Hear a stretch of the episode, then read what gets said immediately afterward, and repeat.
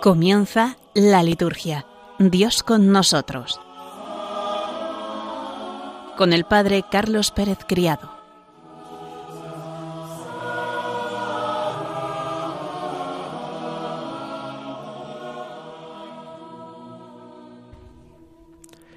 Buenas tardes, queridos oyentes de Radio María, y bienvenidos un lunes más a nuestro programa La Liturgia Dios con nosotros. Hemos acabado ya la cincuentena pascual y nos encontramos inmersos en el tiempo ordinario. Justamente de eso va a versar nuestro programa y también volveremos a la estructura habitual que tenemos durante el tiempo ordinario en el cual iremos viendo los distintos santos del santoral de estos días, profundizaremos en la lectura y en el comentario de este documento del Papa Francisco Desiderio Desideravi sobre la formación litúrgica del pueblo de Dios y nos adentraremos también en el conocimiento de los prenotandos del misal de misas de la Virgen María. Queridos oyentes, quédense con nosotros porque comenzamos, como siempre, poniéndonos en la presencia de Dios.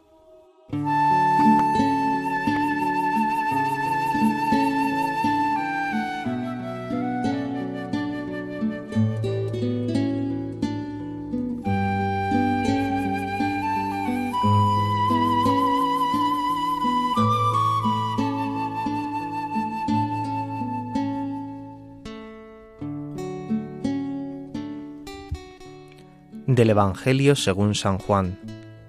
Tanto amó Dios al mundo, que entregó a su unigénito, para que todo el que cree en Él no perezca, sino que tenga vida eterna. Porque Dios no envió a su Hijo al mundo para juzgar al mundo, sino para que el mundo se salve por Él. El que cree en Él no será juzgado, el que no cree ya está juzgado, porque no ha creído en el nombre del unigénito de Dios.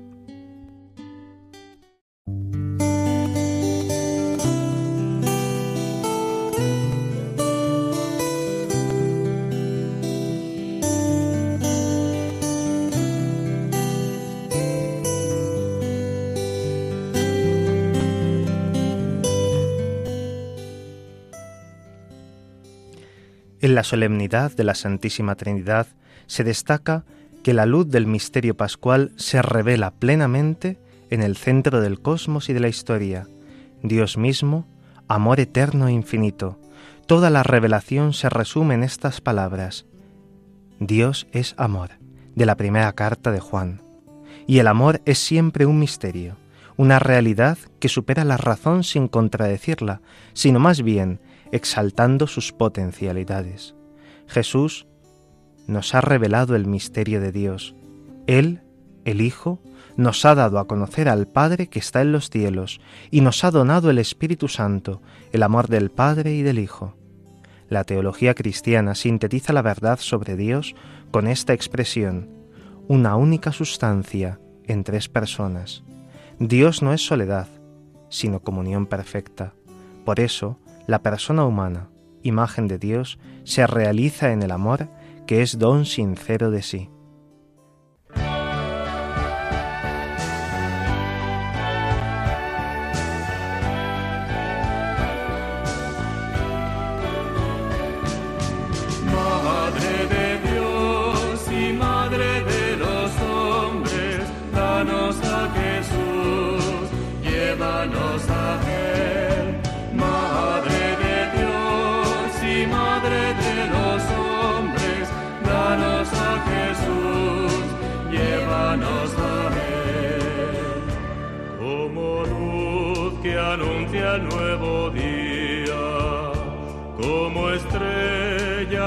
Precede al sol, eres tú, Virgen María, que nos das al Hijo Dios. Madre de Dios y Madre de El día 21 de noviembre de 1964, al terminar la tercera sesión del Concilio Vaticano II, el Papa Pablo VI, durante la celebración de la misa, declaró a María Santísima Madre de la Iglesia, esto es, de todo el pueblo cristiano, tanto de fieles como de pastores, que la llaman Madre Amorosísima, y determinó que en adelante todo el pueblo cristiano con este nombre gratísimo honre más todavía a la Madre de Dios, A partir de entonces muchas iglesias particulares y familias religiosas empezaron a venerar a la Santísima Virgen con el título de Madre de la Iglesia. En el año 1974, para fomentar las celebraciones marianas del Año Santo de la Reconciliación, que tendría lugar al año siguiente, en 1975, se compuso un formulario propio que entraría dentro de la segunda edición típica del misal romano, incorporada dentro de las misas votivas de Santa María Virgen.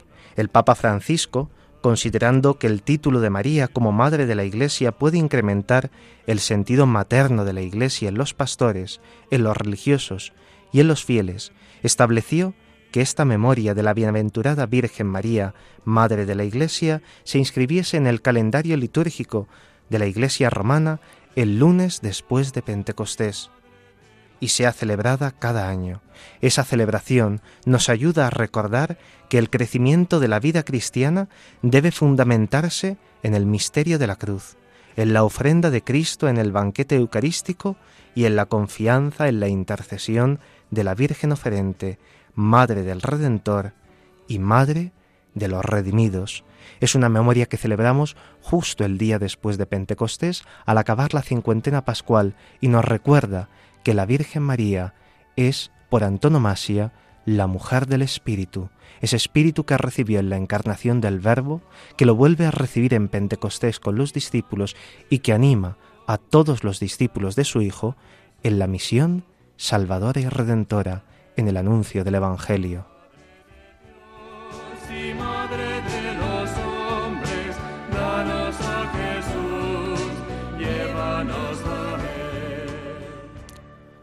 El martes pasado, el 30 de mayo, celebrábamos la memoria libre de San Fernando III, rey de Castilla y de León, que fue prudente en el gobierno del reino, protector de las artes y de las ciencias y diligente en propagar la fe cristiana. Descansó finalmente en la ciudad de Sevilla en el año 1252, donde reposan sus restos.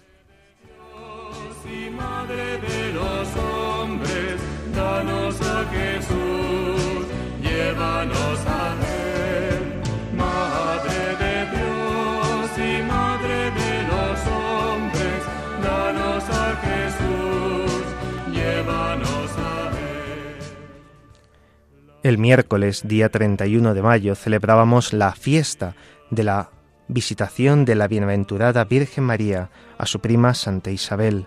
Con motivo de su viaje al encuentro de su prima Isabel, María, que estaba embarazada de un hijo, va a visitar a su pariente, que está embarazada en su ancianidad y a la que saludó. Al encontrarse gozosas las dos futuras madres, el Redentor que venía al mundo santificó a su precursor que aún estaba en el seno de Isabel, y al responder María al saludo de su prima, exultante de gozo en el Espíritu Santo, glorificó a Dios con el cántico de alabanza, el cántico del Magnificat que toda la Iglesia entona al caer la tarde en el oficio de vísperas. Es este un oficio festivo, una fiesta que se encuentra entre la Anunciación y el nacimiento de Juan Bautista para que quede así perfectamente entroncada con la narración evangélica.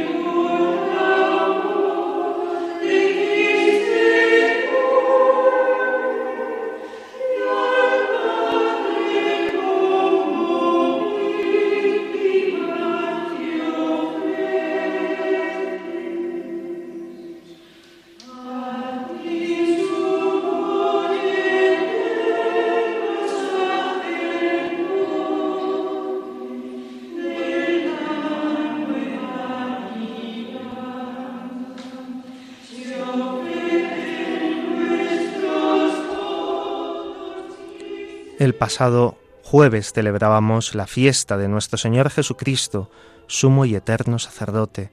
Esta fiesta se celebra en las diócesis españolas desde 1973. Es una fiesta que no se encuentra, desgraciadamente, en el calendario litúrgico de la Iglesia Universal, únicamente en el calendario litúrgico de la Iglesia de España y de muchos países de Hispanoamérica.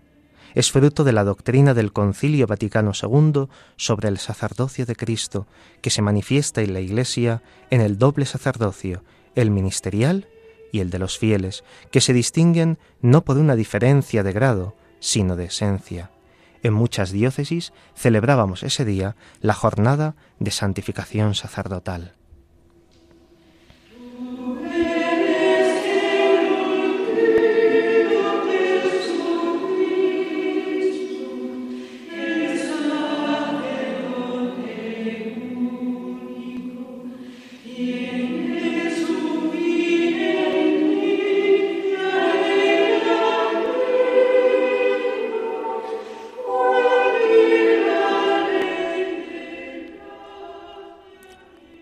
La antífona de entrada de esta fiesta de Cristo sacerdote está tomada de la carta a los Hebreos en su capítulo séptimo y dice así, Cristo, mediador de una nueva alianza, como permanece para siempre, tiene el sacerdocio que no pasa.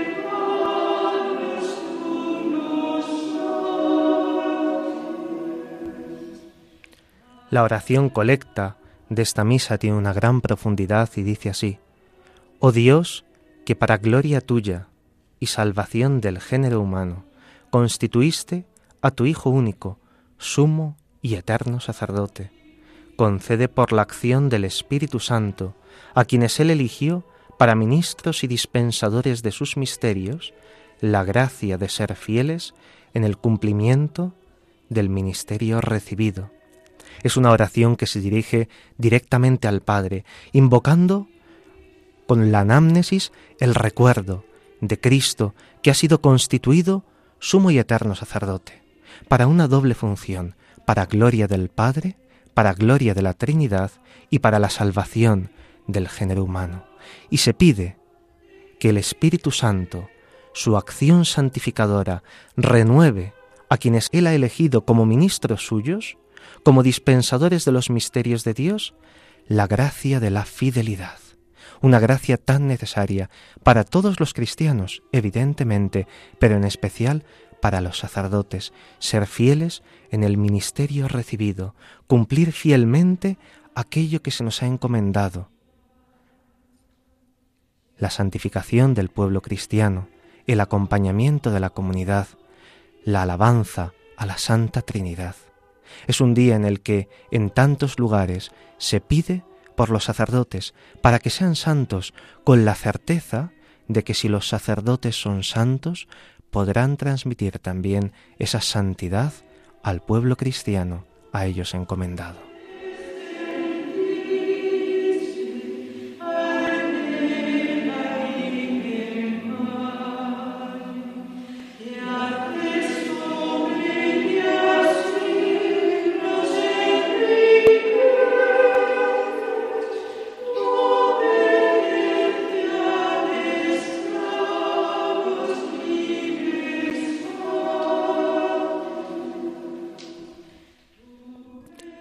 El prefacio con el que celebrábamos esta fiesta de Jesucristo, sumo y eterno sacerdote, es el prefacio primero de las ordenaciones, un prefacio que se emplea en la misa crismal, en la fiesta de Cristo sacerdote y también en las ordenaciones de obispos y de presbíteros, no así en la ordenación de diáconos. En la ordenación de diáconos se emplea siempre el prefacio segundo de las ordenaciones.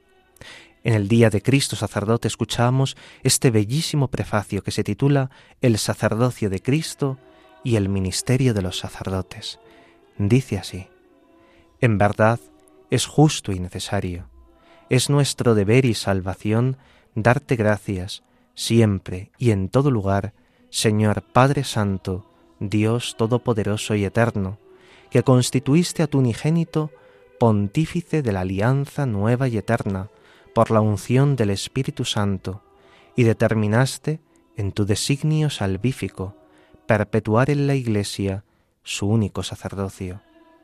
Él no sólo confiere el honor del sacerdocio real a todo su pueblo santo, sino también, con amor de hermano, elige a hombres de este pueblo para que participando por la imposición de las manos, participen de su sagrada misión. Ellos renuevan en nombre de Cristo el sacrificio de la redención, preparan a tus hijos el banquete pascual, preceden a tu pueblo santo en el amor y lo alimentan con tu palabra y lo fortalecen con los sacramentos.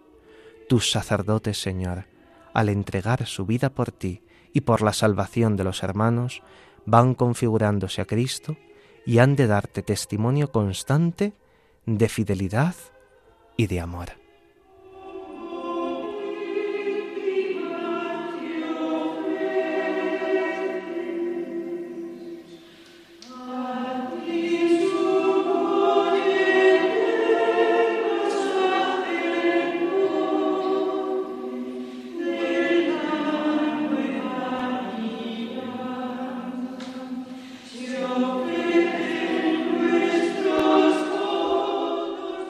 Esta fiesta de Jesucristo, sumo y eterno sacerdote, fue promovida especialmente por el venerable José María García La Higuera, el fundador o cofundador de la Congregación de las Hermanas Oblatas de Jesucristo, sumo y eterno sacerdote.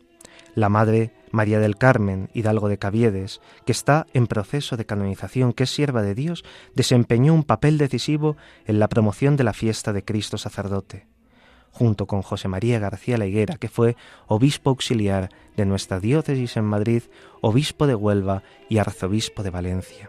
Dice así el venerable José María García La Higuera en su diario espiritual. Para mí los parabienes. Hablo con la sinceridad con que hablo en la presencia de Dios. Todo lo merece mi madre cofundadora. Ella ha sido la mentor, el instrumento ejecutivo además de propulsor, ha marcado en cada momento el cómo, el cuándo y el medio eficaz y acertado al indicar oportunamente y señalar, como inspirada, la directriz que nos ha conducido al éxito, llamémoslo así, final. Y eso, tanto por lo que se refiere a la fundación de la Congregación de las Hermanas Oblatas de Cristo Sacerdote, como por lo que respecta a la fiesta de Cristo Sumo y Eterno Sacerdote. No sé los planes del Señor, pero si la Iglesia se ha reconocido que las fiestas del Corpus Christi y Sagrado Corazón de Jesús, congresos eucarísticos internacionales, obra de la propaganda de la fe, Lourdes y Fátima, se deben a mujeres santas que han recibido este carisma especial del Espíritu Santo, habrá que reconocer en justicia. Soy testigo excepcional y lo afirmo rotundamente que la fiesta de Cristo sumo y eterno sacerdote se debe a la Madre María del Carmen Hidalgo de Caviedes, fundadora de la Congregación de Hermanas Oblatas de Cristo Sacerdote. Señor y Madre, gracias por ella y gracias a ella.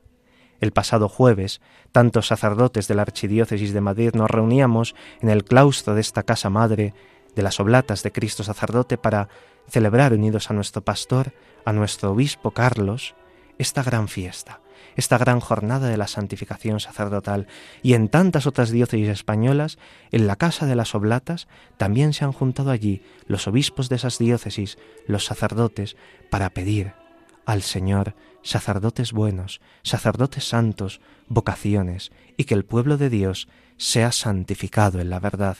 En el programa de hoy escucharemos varios cantos de estas hermanas, propulsoras de esta fiesta litúrgica, las hermanas oblatas de Cristo sacerdote.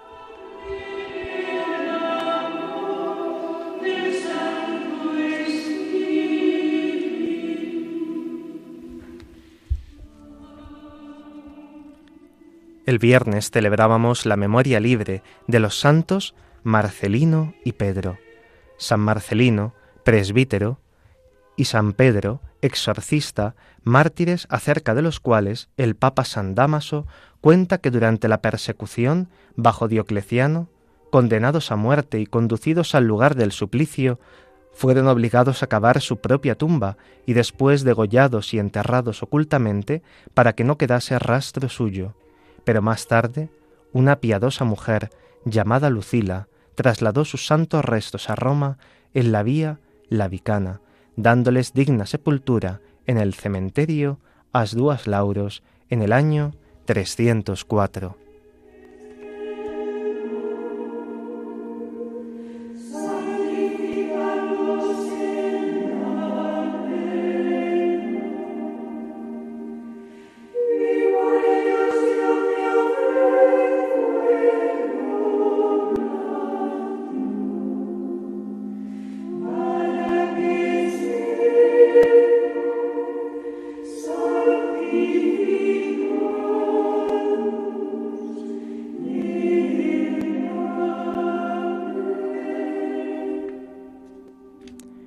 El sábado celebrábamos la memoria de los santos Carlos Luanga y sus doce compañeros mártires.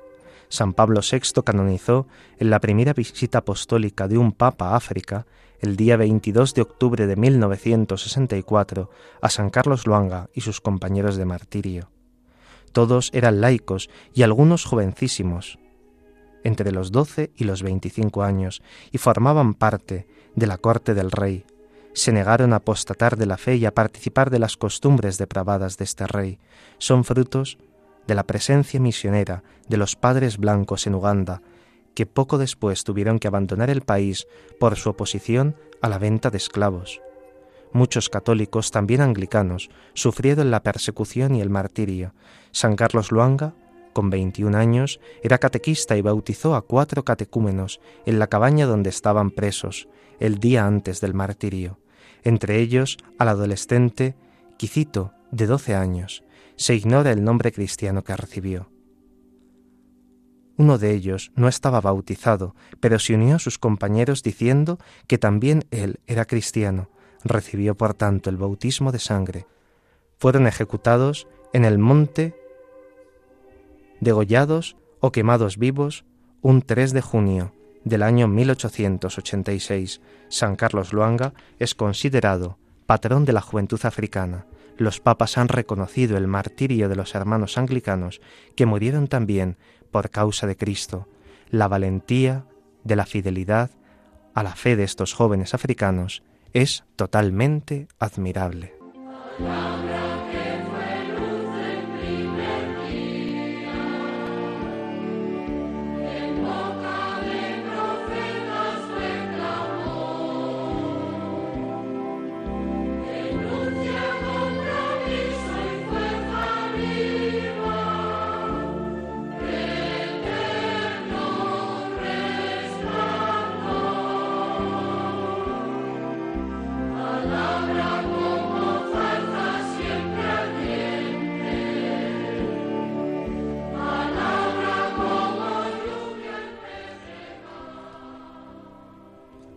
Desde el pasado lunes 29 de mayo comenzábamos de nuevo el tiempo ordinario, lo retomábamos con esa memoria de la bienaventurada Virgen María, Madre de la Iglesia. Y retomamos el Evangelio según San Mateo, un Evangelio que nos ha ido acompañando en las lecturas dominicales de todo el tiempo ordinario, que ha sido como puesto en paréntesis durante este tiempo fuerte de la cuaresma y de la cincuentena pascual, y que ahora, otra vez, en los domingos del tiempo ordinario volveremos a retomar. El Evangelio de Mateo es el Evangelio eclesiástico por excelencia, un Evangelio clásico en la tradición litúrgica romana. Por ello hay que escucharlo, predicarlo y meditarlo como el Evangelio que ha instruido a la Iglesia. Gracias a él, la Iglesia ha escuchado la palabra de su Señor, donde ha aprendido y aprende a ser discípula de la palabra como una escuela de vida cristiana de la cual el Señor es el mejor maestro, así este Evangelio. Las tres fases de la formación de los Evangelios, oral, escrita y redaccional, están en continuidad y jamás traicionan la proclamación del reino realizada por Jesús, Señor nuestro, con palabras y hechos. San Mateo lleva el signo semítico más noble, la revelación de Dios Creador y Salvador en la más estricta y adorable unicidad del Dios de Israel. hacia la culminación en la revelación de Jesús. Como si para el evangelista todo el Antiguo Testamento estuviese pendiente de cumplimiento, como si fuese una preparación, de tal modo que Jesús es la última clave de interpretación absolutamente necesaria para comprender el Antiguo Testamento. El evangelista presenta a Jesús como plenitud de las promesas hechas a los padres. Él mismo es la promesa. Más todavía, es la palabra del Padre. Este es mi Hijo amado. Con cuánta frecuencia Mateo afirma, todo esto sucedió para que se cumpliese la escritura o lo que había dicho el Señor. El receptor del Evangelio, una asamblea judeocristiana, no se siente en absoluto extraño cuando se le presentan la persona y las obras de Jesús. No se rompe en absoluto la continuidad con el Antiguo Testamento. Este es el honor más sobresaliente del texto de Mateo. Las palabras más solemnes de la Escritura acompañan la presentación de la vida del Señor. Un ejemplo lo tenemos al comienzo del Evangelio, en la genealogía del Mesías. Parece como si el Espíritu Santo hubiese escrito un guion preestablecido en la historia de la salvación. No hubo de ser nada fácil para los que prepararon los tres ciclos de los leccionarios seleccionar esos textos, esas perícopas evangélicas de la sinopsis, pues para cada ciclo debe considerarse en la totalidad de los demás. Por otra parte, aunque toda obra humana es perfectible y caben en ella diversos criterios, los domingos del año litúrgico son determinados y limitados. Y por eso la distribución de los textos evangélicos, desde que están consignados en los libros litúrgicos, es ya definitiva. El juicio y el criterio seguidos han pasado a la Iglesia. La disposición textual en la liturgia dominical es pedagógica en sí misma. Lo más propio de Mateo es organizar la vida y el mensaje de Jesús a partir de los llamados cinco grandes discursos, el sermón de la montaña, el sermón de la misión, el discurso parabólico, el sermón eclesiástico sobre la Iglesia y el sermón escatológico. A partir de ahí, va dándose el hilo narrativo de la vida del Señor, culminándose ésta después de su ministerio en Galilea, con el último y único peregrinaje a Jerusalén, como el resto de la sinopsis. Los que dispusieron el leccionario resaltaron sobre todo, enseguida, la enseñanza de Jesús sobre el reino, a través de abundantes parábolas utilizadas como método de predicación, es por ello que a lo largo de todos los domingos del tiempo ordinario en el ciclo A no hay casi nada narrativo, solo un milagro, y por tanto se trata de escuchar la didascalía del rabino y profeta de Nazaret, Jesús, una enseñanza que va dirigida a sus discípulos, distinguiéndose claramente entre ellos el grupo de los apóstoles, a quienes frecuentemente el Señor hablaba en la intimidad, aclarando, determinando más precisamente lo que había predicado en general o a la multitud. Vamos a hacer una pequeña pausa para meditar todo esto que hemos escuchado y ponerlo en la presencia del Señor. Vamos a escuchar las letanías de Cristo sacerdote, cantadas por las hermanas oblatas de Cristo sacerdote.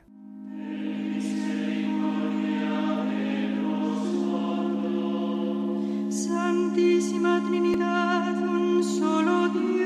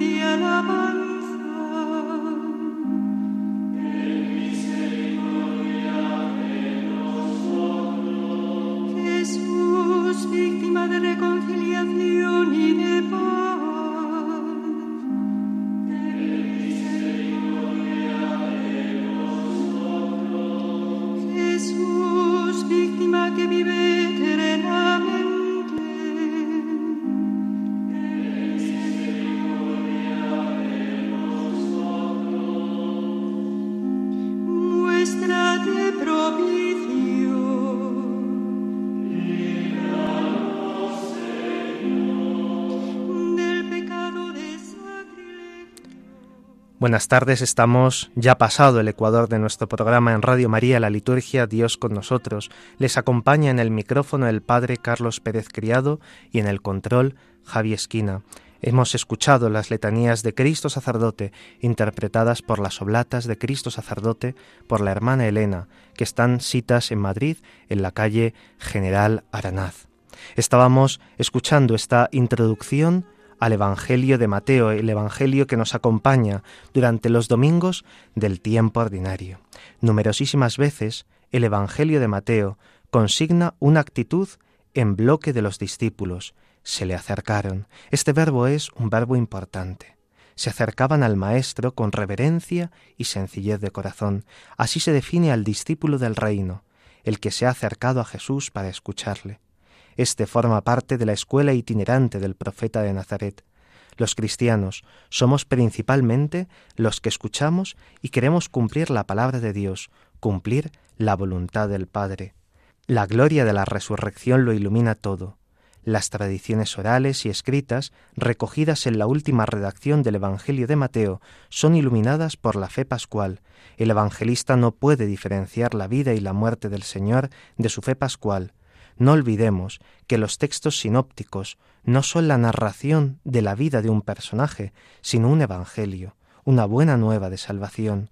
Lo dicho por el Señor encuentra su vigencia y validez perenne en la resurrección. Desde ahí se iluminan los títulos cristológicos. Jesús es el Emmanuel, el Dios con nosotros, el Hijo del Padre, unido sustancialmente a Él, Jesús habla de Dios como su Padre, y el mismo Padre proclama la condición de Jesús como Hijo amado y predilecto.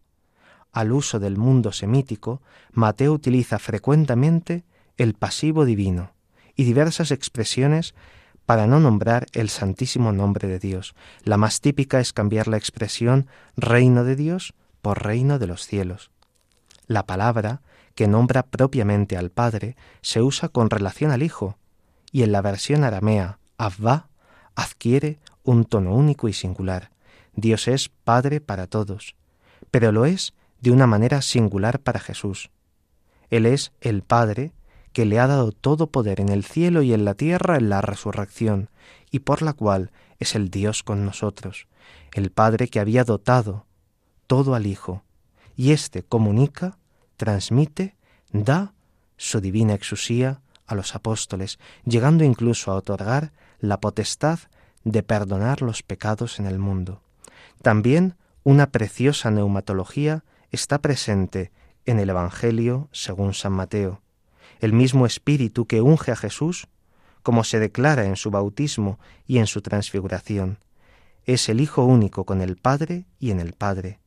Esto se muestra especialmente en las veces en las que se emplea el título de Kyrios, traducción de Yahvé del Antiguo Testamento.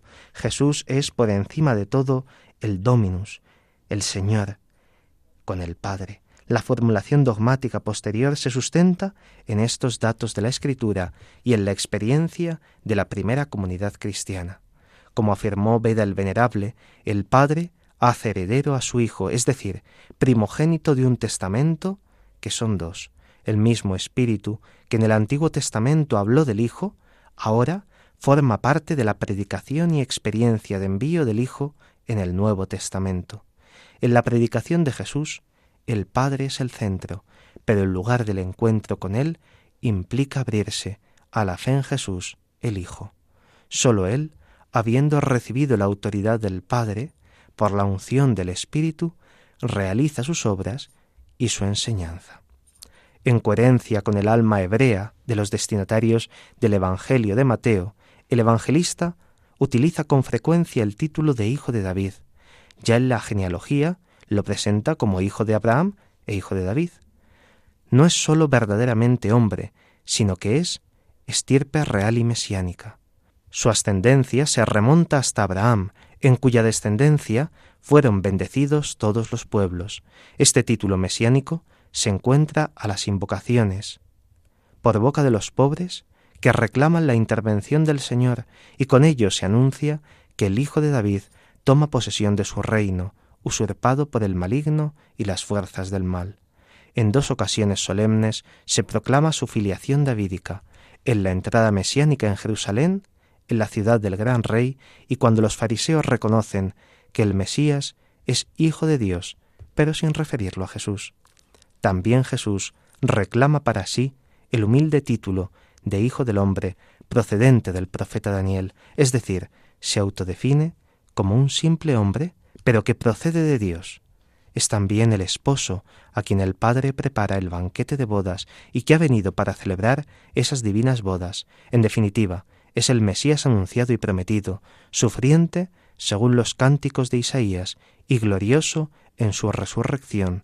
Hay una cierta majestad en la presentación de Jesús en el Evangelio de Mateo, iniciada ya en la escena de la adoración de los magos de Oriente.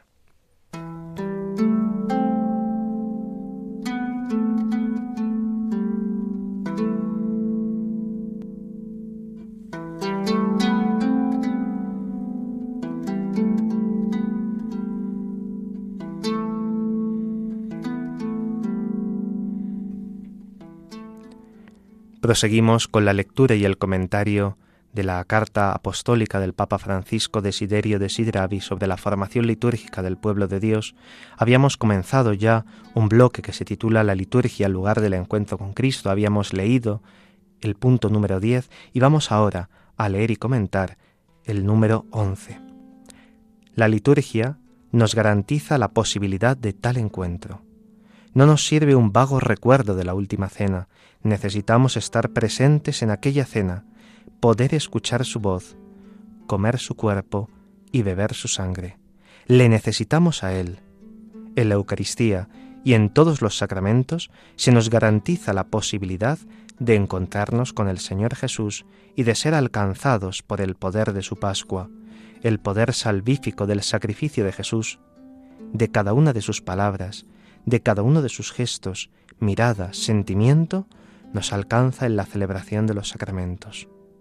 Yo soy Nicodemo y la samaritana, el endemoniado de Cafarnaún y el paralítico en casa de Pedro, la pecadora perdonada y la hemorroísa, la hija de Jairo y el ciego de Jericó, Zaqueo y Lázaro, el ladrón y Pedro perdonados, el Señor Jesús, que inmolado ya no vuelve a morir y sacrificado vive para siempre, continúa perdonándonos, curándonos y salvándonos con el poder de los sacramentos.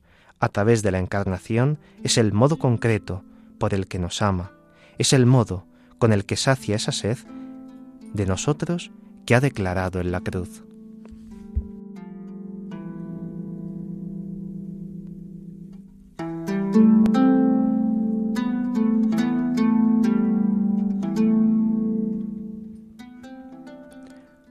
hay dos polos fundamentales para conocer y entender la liturgia cristiana y cómo Dios actúa en los sacramentos. En primer lugar, el misterio pascual de Cristo, su pasión, muerte, resurrección, ascensión al reino de los cielos y envío del Espíritu Santo. Y el otro polo fundamental es la encarnación del Verbo. Dios se ha hecho hombre y esto posibilita el encuentro con Dios. Esto posibilita que Dios sea un Dios cercano, que se encuentra con nosotros de un modo concretísimo, ha querido Cristo, a través de los sacramentos. Cada vez que celebramos los sacramentos se actualiza su presencia redentora y santificadora en medio de nosotros. Cada vez que celebramos un bautismo, una confirmación, cada día cuando celebramos la Eucaristía y en especial en el día del Señor, el domingo, cada vez que se unge un enfermo, cada vez que se bendice un matrimonio, cada vez que se ordenan sacerdotes, cada vez que se perdonan pecados, se hace presente el misterio pascual de Cristo. Cristo viene a nosotros, Cristo se nos da. No conmemoramos acciones del pasado, bonitas y preciosas y maravillosas, sino que vienen ahora, aquí, a nosotros, y Cristo se nos da plenamente, con un torrente de la gracia divina, en medio de nosotros. Esta es la grandeza de los sacramentos, que no son meros recuerdos, sino actualización salvadora para el momento presente.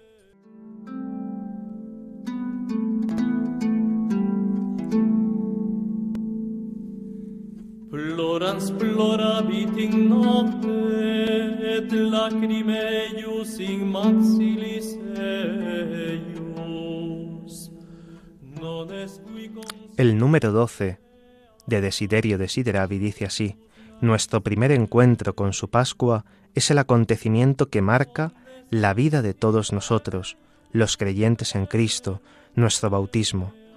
No es una adhesión mental a su pensamiento o la sumisión a un código de comportamiento impuesto por Él, es la inmersión en su pasión, muerte, resurrección y ascensión. No es un gesto mágico. La magia es lo contrario a la lógica de los sacramentos, porque pretende tener poder sobre Dios, y por esa razón viene el tentador. En perfecta continuidad con la encarnación se nos da la posibilidad, en virtud de la presencia y la acción del Espíritu, de morir y resucitar en Cristo.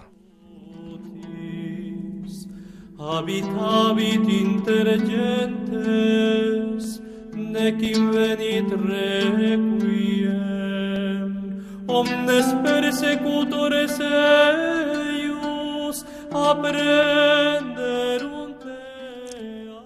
El Papa hace aquí una afirmación muy interesante. Los sacramentos no son magia. Dice además, la magia es lo contrario a la lógica de los sacramentos. Una lógica mágica pretendería tener poder sobre Dios, dice, y por eso mismo viene el tentador. Los sacramentos no son magia. Es cierto que de una manera invisible Dios actúa sobre la realidad visible, derramando un poco de agua sobre la cabeza de un niño, con las palabras de la fórmula sacramental, yo te bautizo en el nombre del Padre y del Hijo y del Espíritu Santo, ocurre un cambio ontológico en ese niño que pasa a ser Hijo de Dios, Hijo de Dios, con todo lo que eso conlleva, recibe así la filiación divina, se introduce en la pasión, muerte y resurrección de Cristo.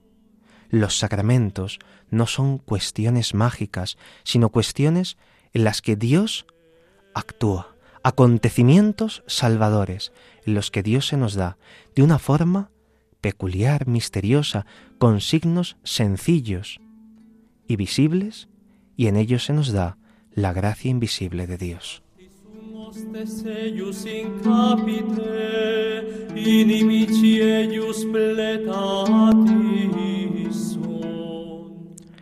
El número 13 dice así, el modo en que acontece es conmovedor.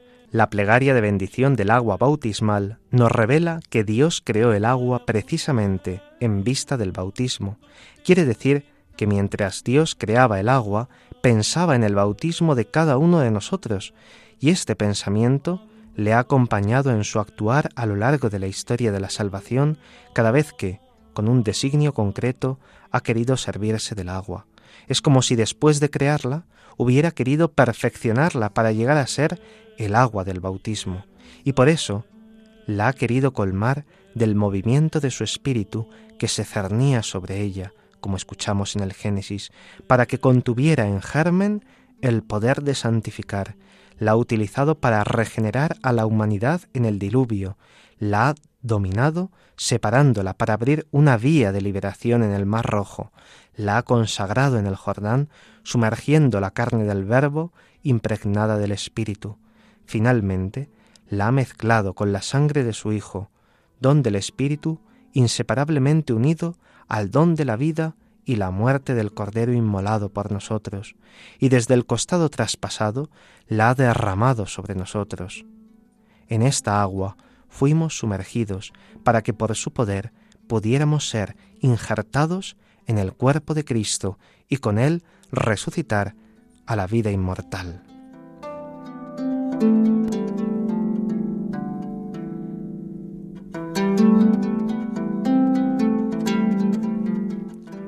Nuestra incorporación a la Iglesia, la puerta del acceso a los sacramentos, es la del bautismo y por eso el Papa se detiene aquí. Podemos participar de la liturgia de la Iglesia porque hemos sido bautizados, porque hemos sido injertados en Cristo. Y hace un precioso desarrollo sobre el agua. El agua ha sido creada en vistas al bautismo. Y dice el Papa que la ha ido perfeccionando, que la ha ido dando cada vez más un contenido singular en vistas al bautismo de cada uno de nosotros. Por eso el Espíritu se cernía sobre las aguas en la creación, para que pudiera santificar a los hombres. Ha sido la forma de la liberación del pueblo de Israel a través del Mar Rojo. Ha sido aquel elemento que ha servido para que Cristo fuese sumergido y su cuerpo en el Jordán santificase las aguas.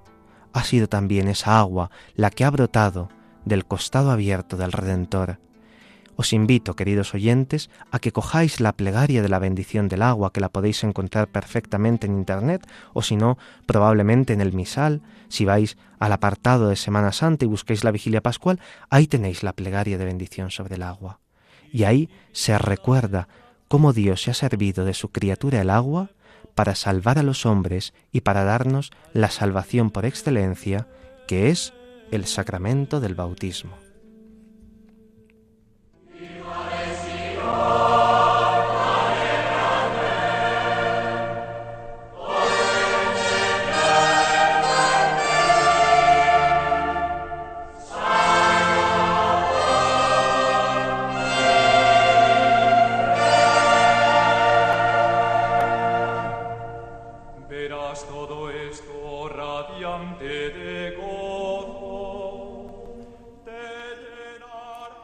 Vamos a detenernos brevemente en dos números únicamente de estos prenotandos, de esas observaciones previas del misal de misas de la Virgen María.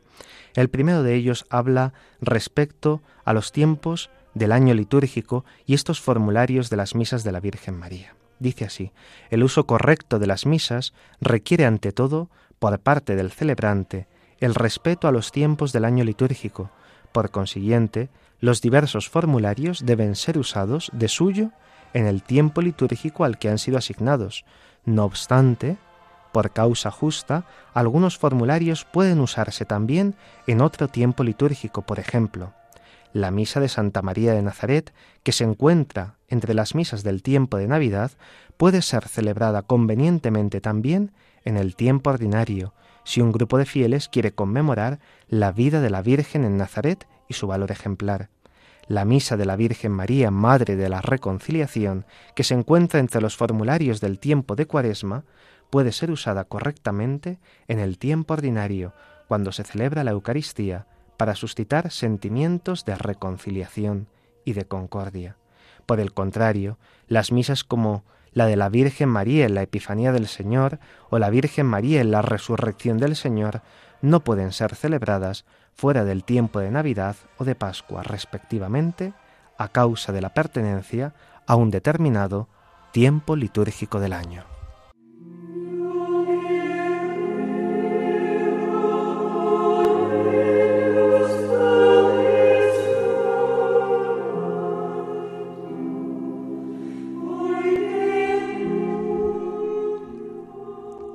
Hoy lunes celebramos la memoria obligatoria de San Bonifacio, obispo y mártir, monje en Inglaterra, con el nombre de Wifrido. Por el bautismo, al llegar a Roma el Papa San Gregorio II lo ordenó obispo y cambió su nombre de Pila por el de Bonifacio, enviándolo después a Germania para anunciar la fe de Cristo a aquellos pueblos, donde logró ganar para la religión cristiana a mucha gente rigió la sede de Maguncia y hacia el final de su vida, al visitar a los frisios en la actual Holanda, consumó su martirio al ser asesinado por unos paganos en el año 754. A él le debemos gran parte de la evangelización de Alemania y esta preciosa tradición católica y cristiana del árbol de Navidad, el árbol de Pascuas.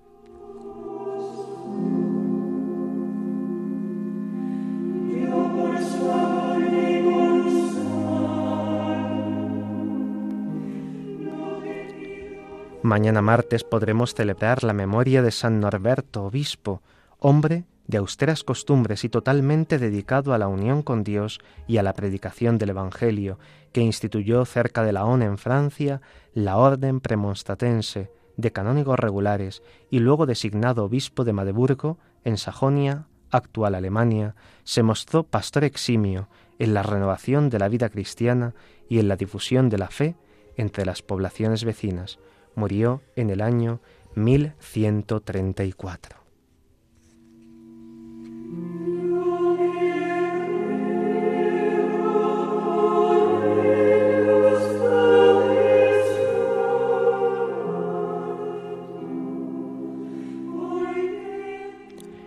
El viernes podremos celebrar la memoria también libre de San Efrén, diácono y doctor de la Iglesia, que primero ejerció en Nísibe, su patria, el ministerio de la predicación y la enseñanza de la doctrina, y más tarde, al invadir Nísibe los persas, se trasladó a Edesa, en la actual Turquía, donde inició una escuela teológica con los discípulos que le habían seguido, en la que ejerció su ministerio con la palabra y los escritos. Fue célebre por su austeridad de vida y la riqueza de su doctrina, y por los exquisitos himnos que también compuso, mereció ser llamado cítara del Espíritu Santo.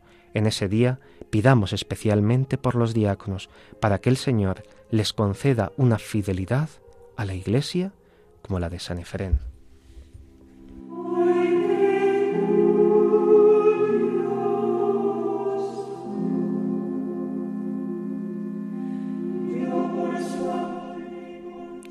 Al día siguiente, el sábado, podremos celebrar la memoria de Santa María el sábado con alguno de los formularios que se nos ha propuesto. Podemos volver a meditar esa imagen de la Virgen María, Madre de la Iglesia, por ejemplo, con el formulario tercero que se encuentra en el misal de misas de la Virgen.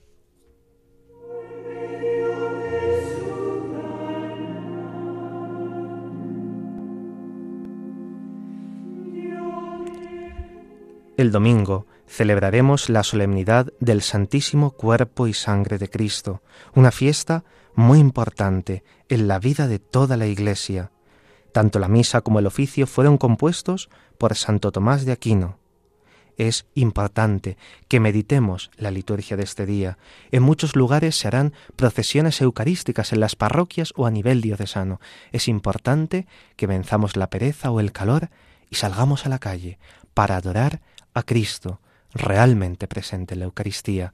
Es la misma Eucaristía que celebramos, la Eucaristía que nosotros los cristianos adoramos.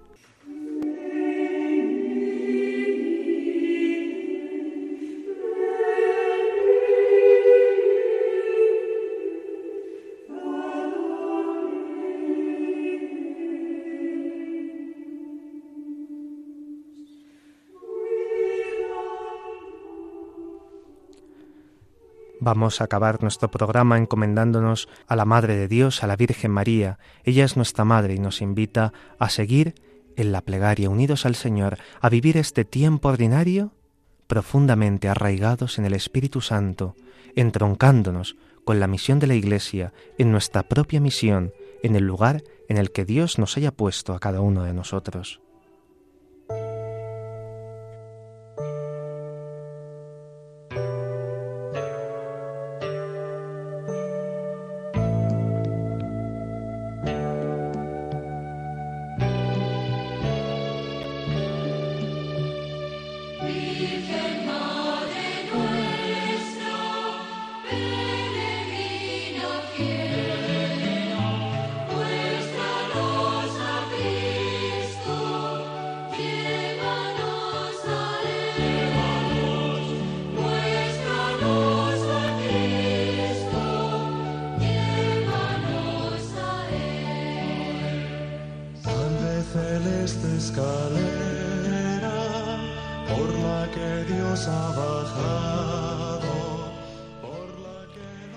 Esta tarde les ha acompañado en el micrófono el padre Carlos Pérez Criado y en el control Javi Esquina, al que agradecemos mucho, como siempre, su silencioso servicio.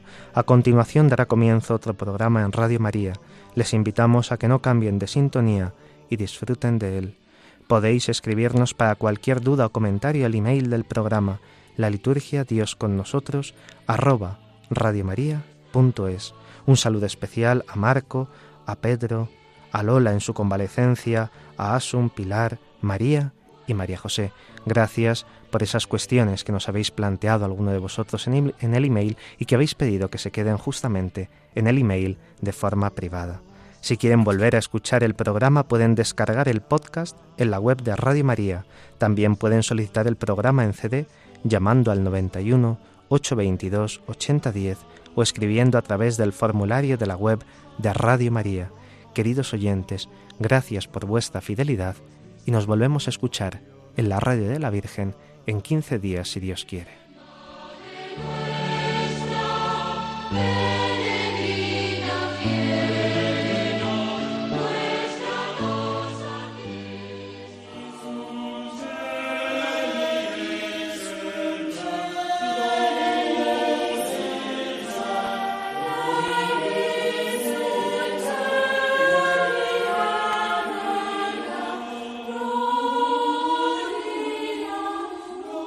Así concluye la liturgia. Dios con nosotros, con el Padre Carlos Pérez Criado.